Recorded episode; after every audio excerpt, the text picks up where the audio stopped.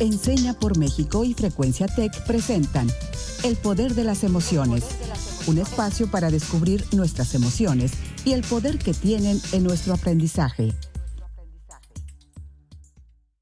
Hola, soy Alejandra Contreras, profesional de Enseña por México en primera infancia y me alegra mucho poder compartir este espacio con todos ustedes en casa, con mi compañero Raúl y una invitada muy muy especial. Bienvenidos.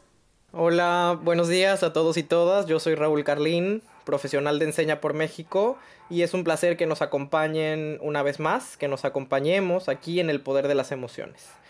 Y el día de hoy estoy muy contento porque nuestra invitada es muy especial. Es una estudiante mía, ella es Ana Victoria Juárez Reyes y nos acompaña el día de hoy para hablar sobre un tema de suma relevancia y que ella conoce muy bien, que ha trabajado muy bien en el que ha trabajado de hecho muchísimo y ese tema es la equidad de género. Estoy muy muy contento de, que nos acompañes aquí Vicky, bienvenida. Hola, muchas gracias por la invitación. Yo soy Victoria Juárez, actualmente estudio mi último semestre de preparatoria en el CONALEP Ingeniero José Antonio Padilla Segura y lidero un proyecto social llamado Juntos por la Paz, el cual justamente trata el tema de la equidad de género y estoy súper contenta y emocionada de poder compartir este rato con todos ustedes hoy.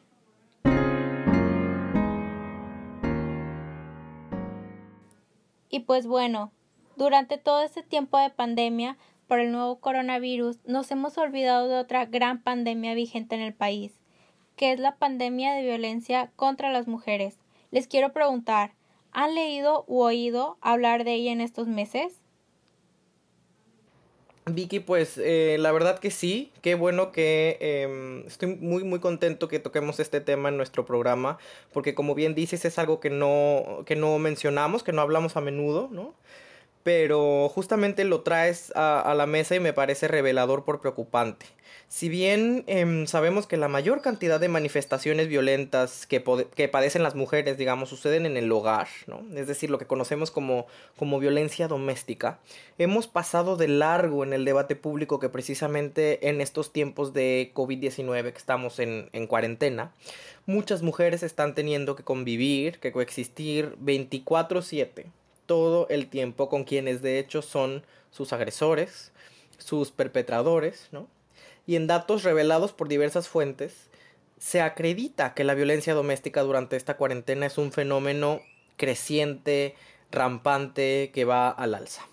Y es algo que debemos nombrar en los espacios que nos sea posible y este espacio, el poder de las emociones, no puede ser la excepción.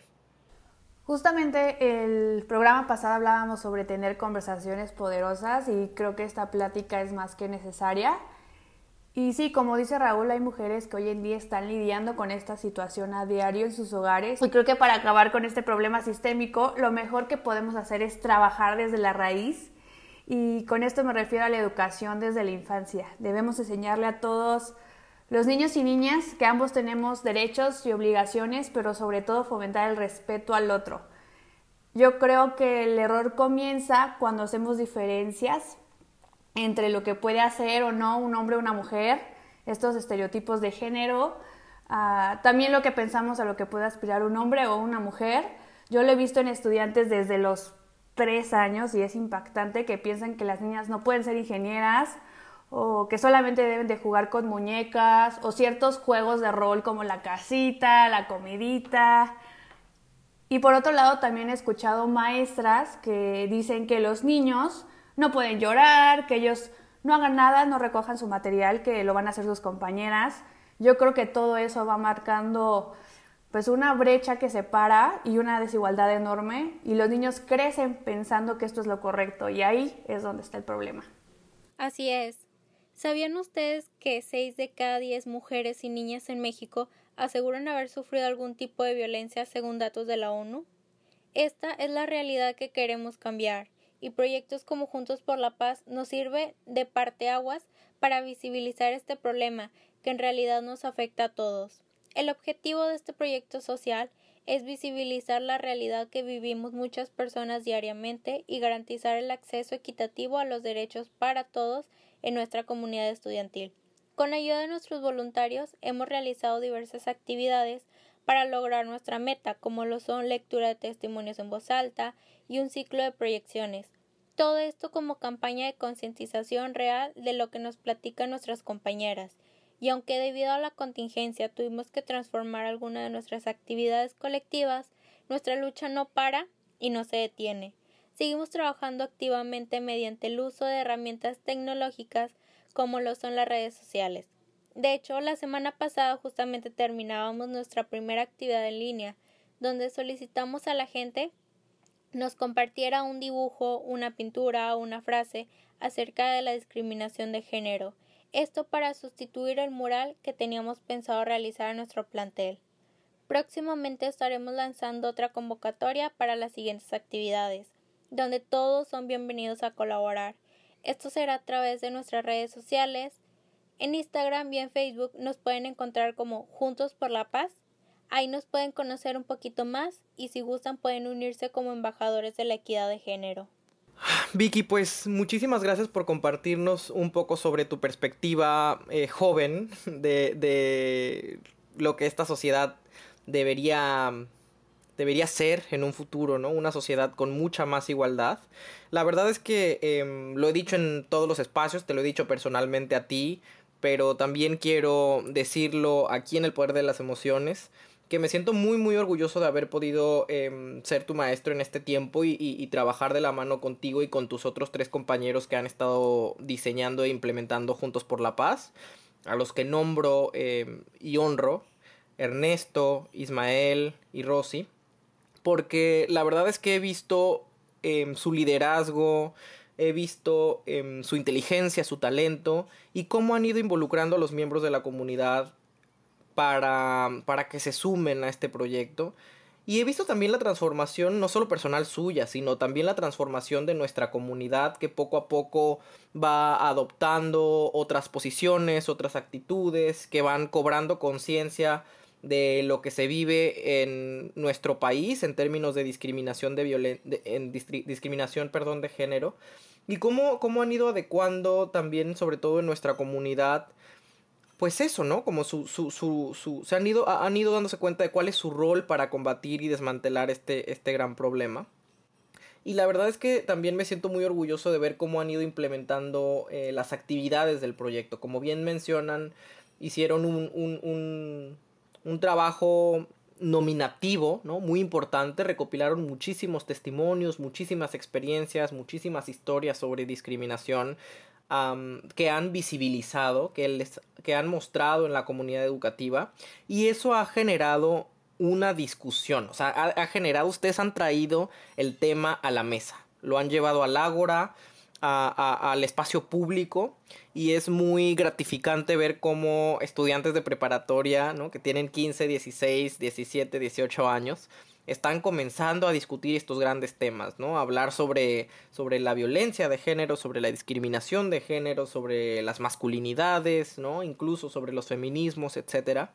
Y, y creo que eso, eso va madurando a nuestra sociedad, ¿no? Y creo que también Vicky, no me dejarás mentir, en el proceso de estar haciendo este, este proyecto, de estar implementándolo, em, nos hemos dado cuenta también de las ideas preconcebidas, ¿no? De las ideas enlatadas, esas que están ahí em, desde hace décadas y que, y que van entrometiéndose, digamos, en las nuevas generaciones. Muchísimos mitos alrededor de este tema. Pero en este, en este programa siempre prevemos eso y, tenemos muy claro que es, que es nuestra labor desmantelar esos mitos, ¿no? Combatir esos mitos y por eso los voy a invitar eh, a ti Ale, a ti Vicky, pero también a todos y todas en su casa a que vayamos a nuestra sección favorita que es desbloqueando mitos. ¿Están listos para desbloquear muchos mitos? Sí. Pues vamos, comenzamos. Desbloqueando mitos.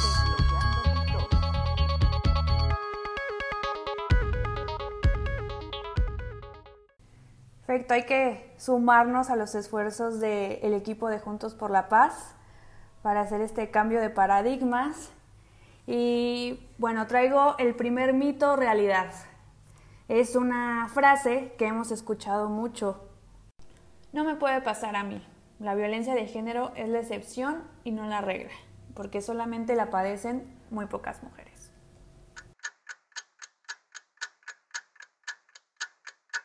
Uy, no, esto, esto yo creo que es un, es un mito, ¿no? Es, es, un mito pensar que eh, hay muy pocas mujeres padeciendo violencia de género. La verdad es que mm, yo creo que más bien lo que los datos nos revelan, pero ahí Vicky nos, nos hablará con mucha más expertise sobre, sobre datos y estadísticas, es que la violencia de género es algo em, vigente, patente, pero que afecta a muchas eh, mujeres en este país. Así que voy a decir que esto es un mito.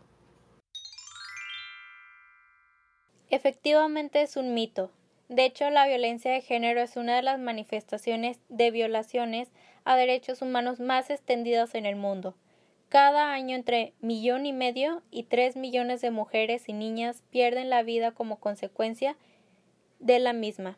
Naciones Unidas estima que siete de cada diez mujeres sufrirá golpes, violaciones, abusos o mutilaciones a lo largo de su experiencia biográfica. Como pueden ver, son números altísimos. Vicky, coincido contigo y creo que es un error muy fuerte normalizar este tipo de acciones. Es importante estar alerta y auxiliarnos de herramientas como el termómetro de la violencia que emitió la Comisión Nacional de los Derechos Humanos. Creo que podría ser una gran herramienta, un gran apoyo visual para, para tener todos nuestros sentidos abiertos a ver si, si alguien cercano o incluso nosotras podemos vivir una situación así. Siguiente frase. Si las mujeres padecen violencia de género, algo habrán hecho para provocarla.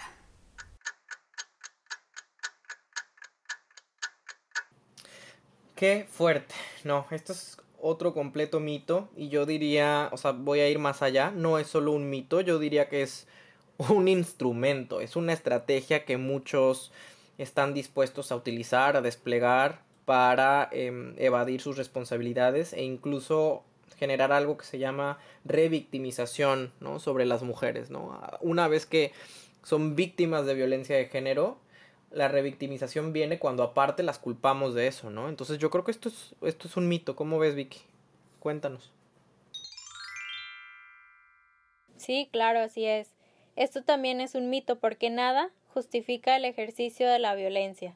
Culpar a las mujeres de padecer violencia es una de las estrategias que quienes la ejercen sobre ellas usan para no asumir la responsabilidad de sus acciones.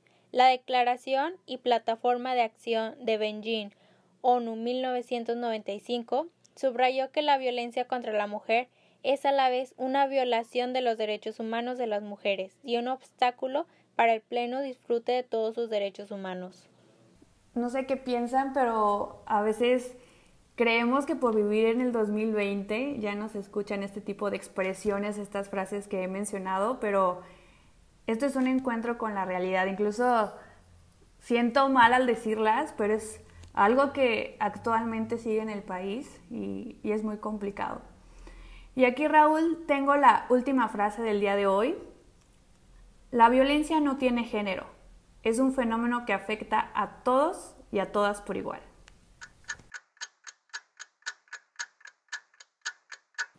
Es un mito.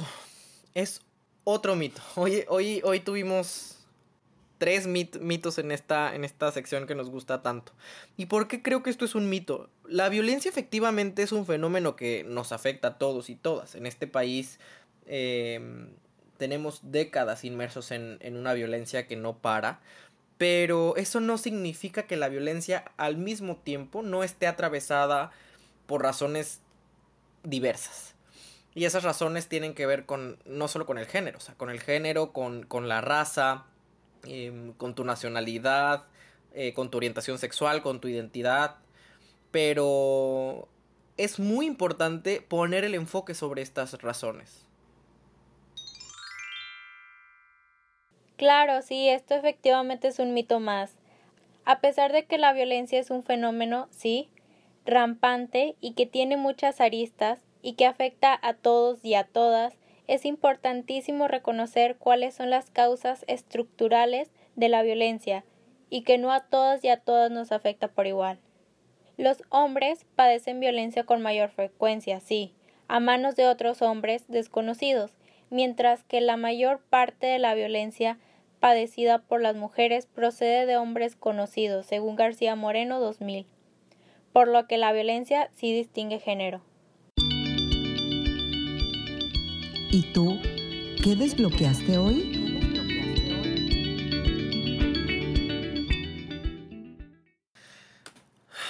Pues, ¿qué tema? O sea, ¿qué tema tan complicado? ¿Qué tema tan complejo? Pero qué necesario hablar sobre ello. Me parece que, mm, hemos pasado de largo, como bien dije eh, al inicio del programa, este gran, esta gran problemática que nos aqueja en la sociedad, específicamente le, aqueja a las mujeres. Y la verdad es que he aprendido muchísimo con, con lo que aquí hemos platicado y con lo que Vicky nos ha contado. Y o sea, insisto que, que Vicky y sus compañeros han hecho un gran trabajo en toda nuestra comunidad y, en, en, nuestro plantel ingeniero José Antonio Padilla Segura 1 en Conalep y estoy, estoy muy muy deseoso de que este proyecto Juntos por la Paz pueda ser escalable y pueda ser replicable en otros planteles de Conalep Nuevo León e incluso en, en otras instituciones, en otros espacios. Y la verdad es que el día de hoy he desbloqueado también la importancia de escuchar las voces jóvenes, como la de Victoria, que desde muy pronto asumió la conciencia de mirar críticamente su realidad y de esgrimir proyectos innovadores para transformarla positivamente como lo es Juntos por la Paz. Como bien lo hemos platicado a lo largo de este programa, debajo de la pandemia del nuevo coronavirus, hay otra pandemia de la que no estamos hablando lo suficiente y que es también muy agresiva e inclusive letal que es la pandemia de violencia de género. El desbloqueo del día de hoy para mí en ese sentido es también un exhorto a toda nuestra audiencia a que repensemos nuestras interacciones, los estereotipos de género que todavía cargamos a cuestas, y a que diseñemos y vivamos una nueva realidad em, pintada a mano en la que no exista discriminación de género. ¿Cómo, cómo lo ves, Ale? ¿Qué, ¿Qué desbloqueaste tú hoy? Uf, Raúl, el día de hoy desbloqueé la importancia de sumarnos a estos esfuerzos para erradicar la violencia de género desde la infancia. Considero que como adultos primero debemos de trabajar justo estos estereotipos que aún tenemos sobre el género para poder educar desde la equidad. Las niñas y niños crecerán repitiendo el ejemplo que nosotros les demos, como sus papás, como sus maestros, como sus figuras de cuidado más cercanas. Entonces, ¿qué estamos haciendo nosotros para tener una sociedad más equitativa? Me quedo mucho con esa pregunta y, y sin lugar a dudas muy sorprendida y agradecida de que haya jóvenes como Vicky y sus compañeros que lleven esos, estos temas a la mesa. Sin lugar a dudas es es muy importante y, quiero saber tú, Vicky, ¿con qué te vas el día de hoy?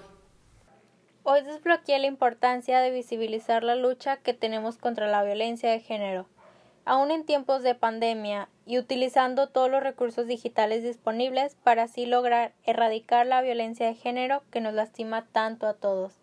También considero que si todos dejamos de replicar estereotipos y roles de género, lograremos transformar positivamente nuestra comunidad, para que así las siguientes generaciones y nuestros compañeros vivan en un ambiente libre de miedo y de violencia.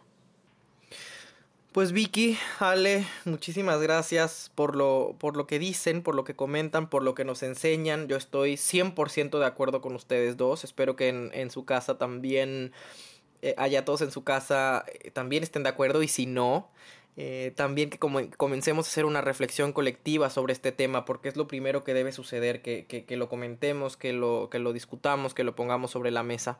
Y en ese sentido, que queremos dejarles una pregunta a todos y todas en su casa, y esa es, ¿y tú? ¿Cómo crees que la cuarentena ha aumentado la violencia de género en el país? ¿Y cómo podemos seguir trabajando activamente para erradicarla? Eh, y pues bueno, los invitamos a que vayan al Facebook de Enseña por México y en, el, en la publicación del día em, está esta pregunta y los invitamos a que comenten, a que respondan, a que, a que nos den sus impresiones y em, contesten esta pregunta para que colectivamente co-creemos una respuesta para ella.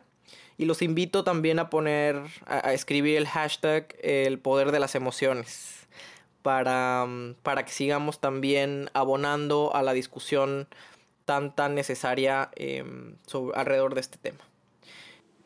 Bueno, finalmente quisiera agradecerles otra vez por la invitación, por su tiempo y recordarles que nos pueden encontrar en Instagram y en Facebook como Juntos por la Paz. Ahí estaremos publicando todas nuestras convocatorias y todos son bienvenidos a unirse. Vicky, muchas gracias a ti por acompañarnos. También una felicitación a Raúl. Yo creo que él influyó mucho en este proceso, entonces compañero, muchas felicidades. Gracias por acompañarnos todos en casa un día más en el poder de las emociones. Y les dejamos con la frase del día de hoy y es una frase de Ban Ki-moon. La igualdad para las mujeres es el progreso para todos. Muchísimas gracias, yo soy Raúl Carlín. Gracias a Victoria por, por haber ah, asistido a esta invitación y espero verte seguir transformando tus espacios de comunidad y hasta la próxima. Nos vemos a la próxima. Gracias. Cuídense mucho. Nos vemos. Esto fue El Poder de las Emociones, un espacio para descubrir nuestras emociones y el poder que tienen en nuestro aprendizaje. Un programa producido por Enseña por México y Frecuencia Tech.